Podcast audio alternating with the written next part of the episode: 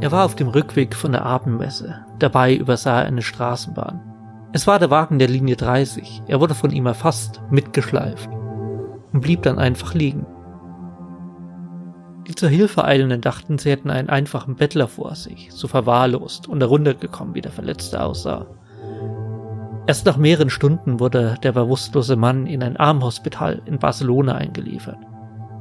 Drei Tage später stellte sich heraus, der vermeintliche Bettler war Antoni Gaudi, der Architekt der Sagrada Familia. Umgehend ließen seine Mitarbeiter und Freunde in ein Einzelzimmer verlegen und beorderten Ärzte heran. Aber es war schon zu spät. Am 7. Juni 1926 verstarb einer der größten Architekten dieser Zeit. Einer, der der Welt noch viel zu geben gehabt hätte, vor allem Vielfalt und echter Blickfänger.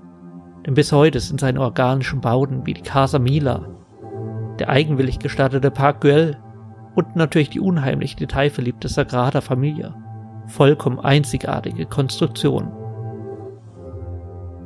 Viele von Gaudis Ideen und Projekten blieben bis heute unvollendet, darunter auch eines, das die berühmteste Skyline der Welt hätte prägen können nämlich die von New York City. Mein Name ist Michael Förtsch und das ist Great Things Never Made.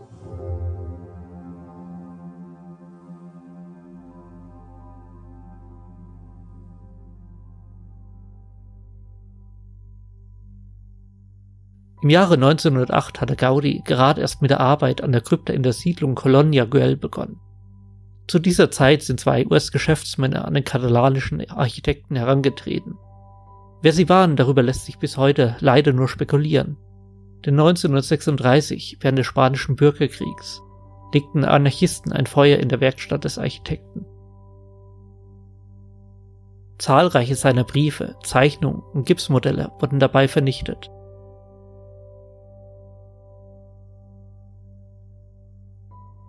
Nur dank seines ehemaligen Assistenten, der 1956 einige verloren geglaubte Dokumente wiederentdeckte und mit einigen Informationen aus seiner Erinnerung als Monographie veröffentlichte, ist überhaupt etwas davon bekannt. Angeblich hatte sich bei einem der beiden Männer um William Gibbs McAdoo, den Leiter der New York und New Jersey Railroad Company, gehandelt.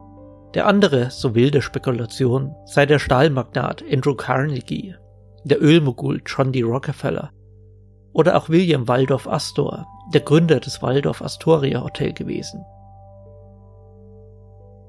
Aber vielleicht waren es auch nur zwei Möchtegern-Investoren.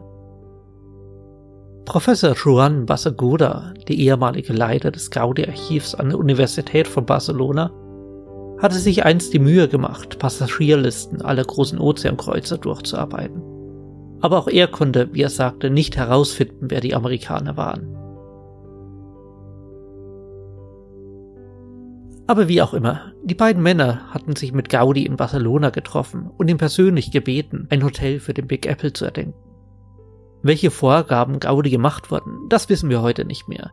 Jedoch schien er viel freie Hand zu haben. Denn was der spanische Architekt sich vorstellte, war nun ja für diese Zeit vollkommen irrsinnig.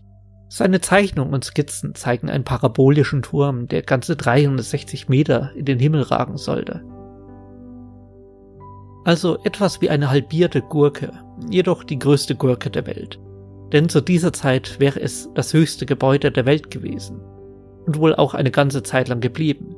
Denn der Bau des Empire State Building lag da noch über 22 Jahre in der Zukunft. Wie Blütenblätter sollten drei große und vier kleinere Halbtürme den Zentralturm einfassen. Dort sollte sich das Gros der Hotelzimmer finden. Zwei weitere aneinander gegliederte Türme sollten zudem einen opulenten Eingangsbereich mit einem titanischen Säulenensemble bilden. Ähnlich der Casa Vicens sollte die gesamte Fassade des Hotels mit farbenfrohen Fliesen, Marmor verkleidet werden und von großzügigen Fenstern und Balkonen überzogen sein. Alles sollte harmonisch ineinander fließen und natürlich wirken. Beinahe als wäre das Hotel eher gewachsen als gebaut. Das Zentrum des Hotels sollte sich in mehrere riesenhafte Stockwerke gliedern, darunter eine imposante Lobby mit Rezeption im Erdgeschoss, die zwischen 60 und 80 Meter hoch gewesen wäre. Um sie herum sollten sich Salons, Warteräume und Bars befinden. Das gesamte erste Stockwerk sollte als ein edler Fest-, Speise- und Konferenzsaal dienen. Die Wände sollten sich nach oben hin wölben und der Raum von einem aus der Decke herauswachsenden Kronleuchter überspannt sein, der gut und gerne 30 Meter durchmessen hätte. Die fünf darüber liegenden Etagen sollten sich in gleichsam monumentale gliedern und als Restaurants dienen, wobei jedes Stockwerk einen der fünf Erdkontinente repräsentieren sollte. Wie eine verbliebene Skizze zeigt, werden die Speisehallen mit epochalen Plastiken, Stuckverzierungen und Wandbildern ausgestattet worden. Gaudis Zeichnung zeigt beispielsweise Engel, die eine riesige Scheibe mit Sternen und der Sonne im Zentrum tragen. Darunter ist eine kleine Theaterbühne zu erkennen, hinter der sich dann in zehn breiten Reihen die Tische und Stühle auffächern. 400 Menschen sollten hier locker Platz finden können. Einzelne Abschnitte der vier Halbsäulen, die das Gebäude bis zu dieser Höhe umflanken, sollten zudem als kleine Galerien, Cafés und Tagungsräume herhalten. Im Mittelteil des Zentralturms plante Gaudi dazu, eine Etage mit wichtiger Infrastruktur und einem vergleichsweise bescheidenen Ausstellungsraum. Mit den, Zitat, Exponaten des Konstrukteurs des Gebäudes, also Modellen, Zeichnungen und Blaupausen seiner Werke. Direkt über dieser Etage wollte Gaudi wiederum nichts weniger als das größte Theater, Konzert und Opernhaus der Welt aufbauen. Das Auditorium, so Schätzung, wäre mindestens 50 Meter hoch gewesen. Nebst dem Parkett hätten die Zuschauer auf fünf bis sieben Rängen Platz gefunden, wobei allerdings unklar bleibt, wie viele Menschen es wirklich fassen sollte. Den wahren Fokuspunkt des Hotels hätte aber wohl der letzte Raum dargestellt quasi das obere Drittel der Gurke. Denn hier plante Gaudi eine 125 Meter hohe Steilkuppel mit weiten Alkoven, einem Säulenrund und riesenhaften dreieckigen Buntglasfenstern. Im Zentrum dieser, naja, brobdingnagischen Kathedrale sollte eine 10 Meter hohe Nachbildung der Freiheitsstatue thronen. Umrandet sollte sie angeblich von Statuen aller bisherigen US-Präsidenten sein. Dazu sollte es Wandbilder aus Mosaiken und Fresken geben. Sie sollten wichtige historische Ereignisse nachstellen. Aber das lässt sich leider nicht mehr zur Gänze verifizieren. Diesen erschlagenen Prunk sollten sich die Touristen und Hotelgäste von zwei hohen Balkonreihen anschauen können. Abgeschlossen werden sollte das Hotel von einem kleinen Aufzugsschacht, der hoch in die Spitze führen sollte. Nämlich in eine riesige Sonnenkugel, die Sphere of All Space. In ihr sollten bis zu 30 Gäste Platz finden und einen weiten Rumumblick auf die Stadt New York City genießen können. Vollkommener Wahnsinn? Ja sicher, aber auch unheimlich fantastisch. Und tatsächlich war die Struktur des Hotel Attraction ihre Zeit voraus. Es war primär gar kein Hotel, sondern eher ein Universalgebäude mit Mischnutzung. Eine Art Convention Center, wenn man so mag. Vergleichbar ist mit anderen Megabauten wie dem Burj Khalifa oder auch der Elbphilharmonie. Auch sie sind sowohl Veranstaltungsort, Hotel, Restaurant und Touristenattraktion in einem. Wie so oft bei solchen Projekten, wir wissen nicht wirklich, warum es nicht umgesetzt wurde. Einige glauben, Gaudi hätte einfach schon zu viele andere Projekte verfolgt und daher keine Zeit gehabt, seine Idee in die Tat umzusetzen. Jedoch soll er bis 1911 immer wieder an seinen Entwürfen gefeilt haben. Andere meinen, die geschätzte Bauzeit von acht Jahren und die nicht zu beziffernden Kosten hätten die beiden Geschäftsleute letztlich verschreckt. Ebenso gibt es Vermutungen, dass der Protz- und Prunkbau gegen Gaudis Ideale gelaufen wäre. Auch Krankheit oder fehlende Muße werden manchmal angeführt. Kurzum, keine Ahnung. Die gleiche Aussage gilt für den Ort, an dem der Moloch hochgezogen werden sollte. Auch der lässt sich nicht zweifelsfrei bestimmen. Ziemlich sicher ist, es sollte an der Spitze von Manhattan stehen, angeblich sogar genau dort, wo später die Zwillingstürme des World Trade Center errichtet wurden. Anderen zufolge hätte das Hotel hingegen in der Skyline wohl etwas weiter rechts, wohl zwischen der Rector und Carlisle Street, in den Himmel geragt. Dort, wo heute unter anderem die Post Towers und das Metropolitan College of New York zu finden sind. Sicher ist, es wäre weithin sichtbar gewesen und ein ziemlich ungewöhnlicher Teil dieser Skyline geworden.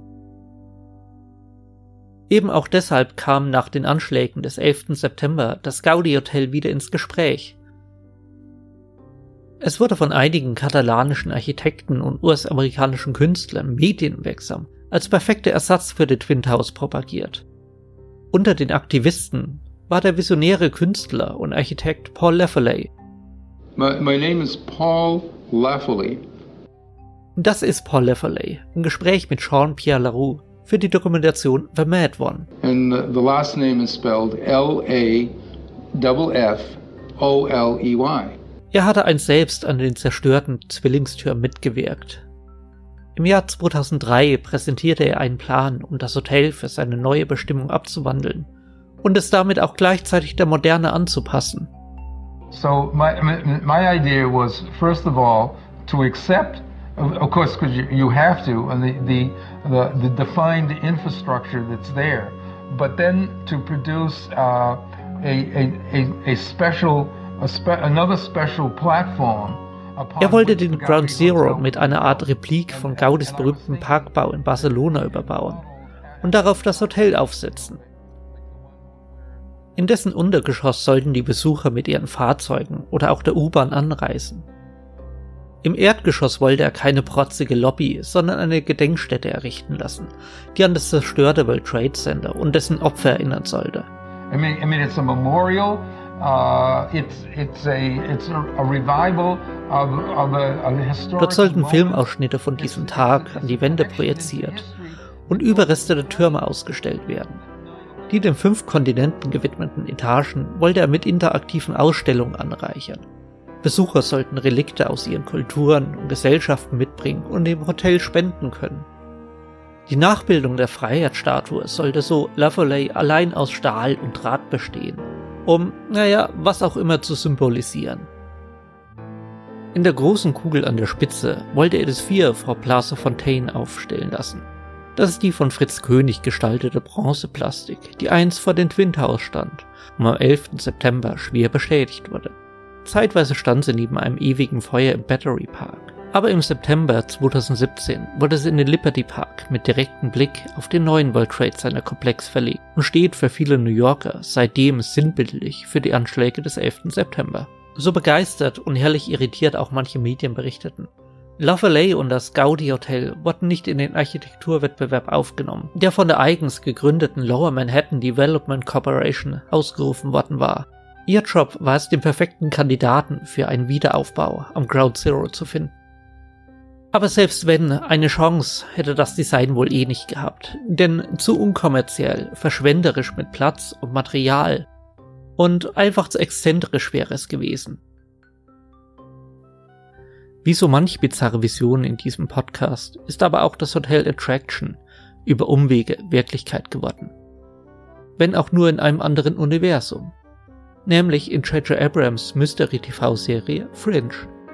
Dort existiert neben unserer eine Spiegelrealität, die unserer zwar gleicht, aber deren Geschichte in einigen Facetten vollkommen anders verlief. Dort spielte nicht Michael J. Fox den Marty McFly in Zurück in die Zukunft, sondern Eric Stolz. Luftschiffe sind dort Alltag. Die Freiheitsstatue ist in ein Bronzekleid gehüllt und Tablets haben bereits vor einem Jahrzehnt Bücher, Papier und Stifte verdrängt. Ebenso wurde auch Gaudis Hotel gebaut. Dort steht es wie ein exotisches Kunstwerk in der Skyline, allerdings nicht auf dem Platz des World Trade Centers, sondern direkt neben den Zwillingstürmen. Denn auch die existieren in der alternativen Realität auch heute noch.